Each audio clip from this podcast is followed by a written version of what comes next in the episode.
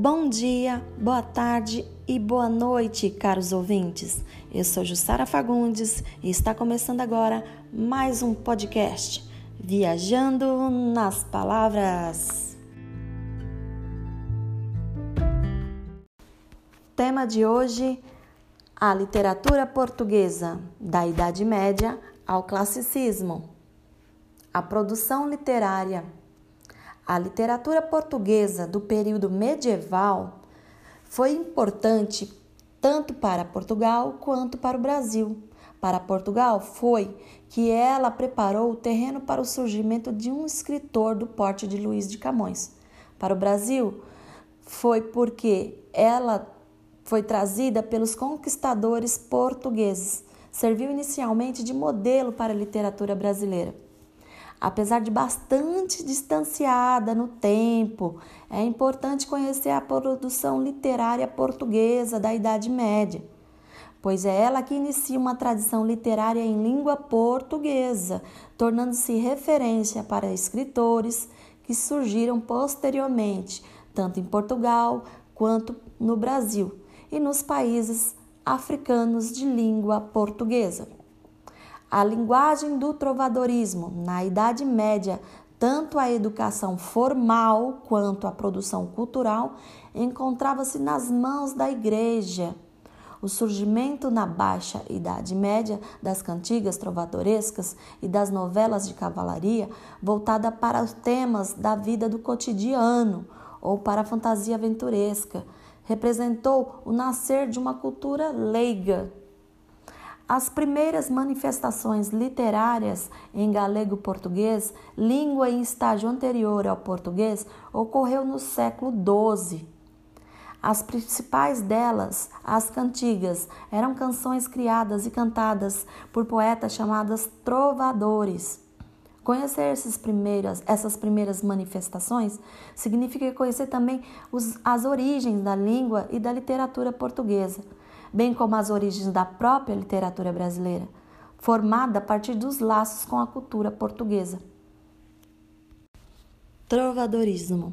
Embora Portugal tivesse conhecido na primeira época medieval manifestações literárias na prosa e no teatro, foi a poesia que alcançou grande popularidade, tanto entre os nobres da corte quanto entre os, as pessoas comuns do povo.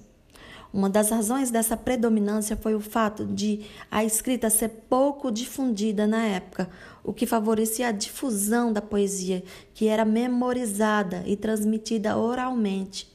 Os poemas eram sempre cantados e acompanhados de instrumentos musicais, da dança, e por esse motivo foram dominadas de cantigas.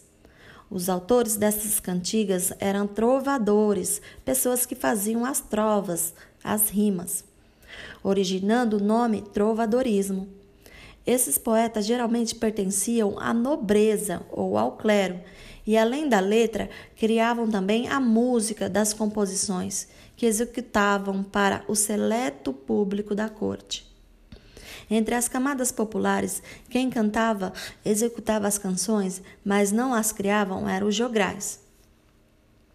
As cantigas chegaram até nós por meio de cancioneiros, coletâneas, reuniões de poemas de vários tipos, produzidos por muitos autores. Contexto histórico do trovadorismo. A Idade Média foi um longo período da história que esteve marcada por uma sociedade religiosa Nela, a Igreja Católica dominava inteiramente a Europa. Nesse contexto, o teocentrismo, Deus no centro do mundo, foi a sua principal característica. Sendo assim, o homem ocupava um lugar secundário e estava à mercê dos valores cristãos. Dessa maneira, a Igreja medieval era a instituição social mais importante e a maior representante da fé cristã.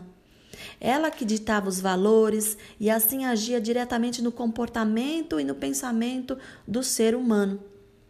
Esse sistema, chamado de feudal, estava baseado numa sociedade rural e autossuficiente. Nele, o camponês vivia miseravelmente e a propriedade da terra dava liberdade e poder. Naquele momento, somente as pessoas da igreja sabiam ler e tinham acesso à educação. Na Península Ibérica, o centro irradiador do trovadorismo foi na região que compreende hoje o norte de Portugal e Gáliza. Assim, a Catedral de Santiago de Compostela, centro de peregrinação religiosa desde o século XI, atrai multidões. Ali as cantigas trovadorescas eram cantadas em galego-português, língua falada da região. Os trovadores provençais eram considerados os melhores da época e seu estilo foi imitado em toda parte.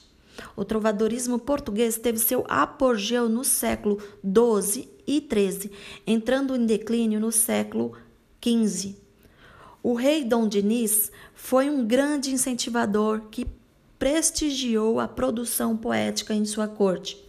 Foi ele próprio um dos maiores e mais talentosos trovadores medievais, com uma produção de mais ou menos de 140 cantigas líricas e satíricas. Além dele, outros trovadores obtiveram grande destaque: Paio Soares, João Soares Paiva, João Garcia e Martim Cordaz. Nesta época, as poesias eram feitas para serem cantadas ao som de instrumentos musicais, geralmente acompanhada por flautas, violas, alaúde, e daí o nome de cantigas, como eu disse anteriormente. Cantigas de amigo e cantiga de amor. Ambos os tipos foram cultivados nas cortes portuguesas por trovadores, que eram em geral nobres do sexo masculino. Contudo, apresentam certas diferenças de forma e de conteúdo. As cantigas de amigo têm raízes nas tradições da própria Península Ibérica, em suas festas rurais e populares, em sua música e dança, nas quais abundam vestígios da cultura árabe. Apresentam normalmente ambientes, ambientação rural, linguagem e estrutura simples. Seu tema mais frequente é o lamento amoroso da moça cujo namorado partiu para a guerra, contra os árabes. As cantigas de amor têm raízes na poesia provençal da região da Provença, no sul da França, nos ambientes finos e aristocráticos da corte francesa. E, portanto, prende-se a certas convenções de linguagem e de sentimentos. Por exemplo, regras do jogo do amor cortês Há uma submissão absoluta à dama, a vassalagem humilde e paciente, promessa de honrar e servir a dama com fidelidade, prudência para não abalar a reputação da dama, sendo cavalheiro, por essa razão, proibido de falar diretamente dos seus sentimentos que tem por ela. A amada é vista como o mais belo de todas as mulheres, a mais bela de todas as mulheres, pela amada, o trovador despreza todos os títulos e riquezas, posses que o império possa lhe dar. Cantigas de escárnio e cantigas de maldizer. As cantigas de escárnio e as cantigas de maldizer constituem a primeira experiência da literatura portuguesa na sátira. Além disso, possuem um importante valor histórico como registro da sociedade medieval portuguesa em seus aspectos culturais, morais, linguísticos e etc. Menos presas aos modelos e convenções do que as cantigas de amigo e de amor, as cantigas satíricas buscaram um caminho poético próprio, explorando diferentes recursos expressivos. Voltava-se para as críticas de costumes, tendo como alvo diferentes representantes da sociedade medieval portuguesa clérigos devassos, cavaleiros e nobres covardes na guerra, levianidade feminina, os próprios trovadores e jograis, a boçalidade dos fidalgos, luta dos monarcas, a vida das pessoas em gerais, com os defeitos de determinados indivíduos. Para lembrar, as cantigas chegavam até nós por meio dos cancioneiros Eles faziam a coletânea, reuniam os poemas de vários tipos, produzidos por muitos autores. Os cancioneiros mais importantes são o Cancioneiro da Ajuda, compilado provavelmente no século XIII, o Cancioneiro da Vaticana, provavelmente compilada no século XV, e o Cancioneiro da Biblioteca Nacional, ou Cancioneiro Colucci, compilado possivelmente no século XIV. Tradicionalmente, se tem apontado a cantiga da Ribeirinha ou a cantiga de Guaiava de Paio Soares de Taveiroz, de 1189 ou 1198 como a cantiga mais antiga de que se tem o registro. Segunda época medieval, humanismo barra renascimento. A segunda época medieval inicia-se no século 16 foi marcada pela transição do mundo medieval para o mundo moderno, que se iniciou no Renascimento, no século XVI, como havia dito. A literatura desse período registra a consolidação da prosa historiográfica e do teatro. A poesia, por sua vez, afasta-se do acompanhamento musical e enriquece no ponto de vista formal. Assim temos poesia palaciana, apresenta maior elaboração do que as cantigas. Verifica-se o uso de redondilhas, a menor com ciclos, sílabas, poéticas e maior com sete, de ambiguidades, aliterações e figuras de linguagem. No plano amoroso, tanto pode apresentar certa sexualidade e intimidade em relação à mulher amada, como também uma visão idealizada e platônica da mulher. A prosa historiográfica são crônicas históricas voltadas para os acontecimentos históricos de Portugal. O principal cronista da época foi Fernão Lopes, que soube conciliar as técnicas narrativas com certas imparcialidades no tratamento dos fatos históricos, enfocando não apenas a vida dos nobres, mas o conjunto da sociedade. Foi o primeiro historiador português a atribuir ao povo importância no processo de mudanças políticas no país. O teatro. Durante a primeira época medieval, o teatro esteve ligado à igreja e quase sempre a era, era realizado em datas religiosas, ilustrando passagens da Bíblia ou representando a história de santos.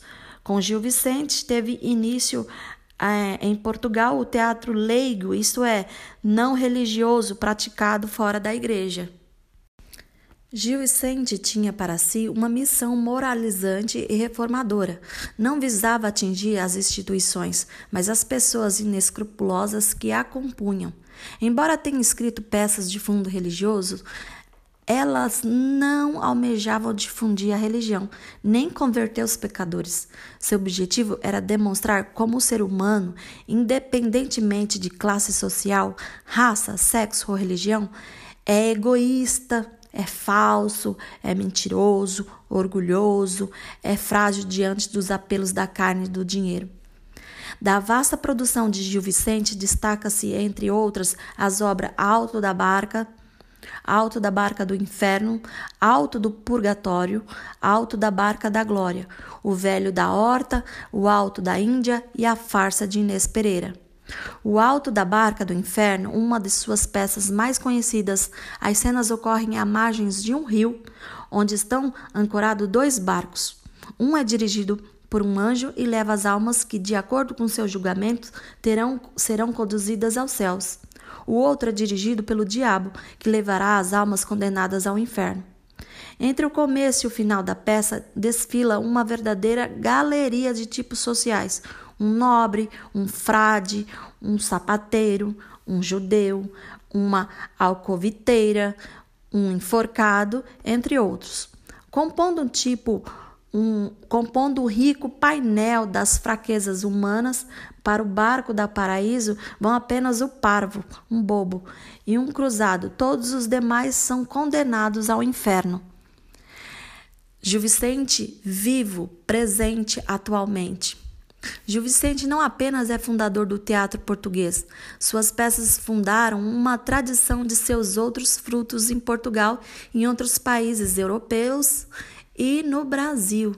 Em nosso país, o padre Anchieta escreveu autos voltados à catequese dos índios no século XVI.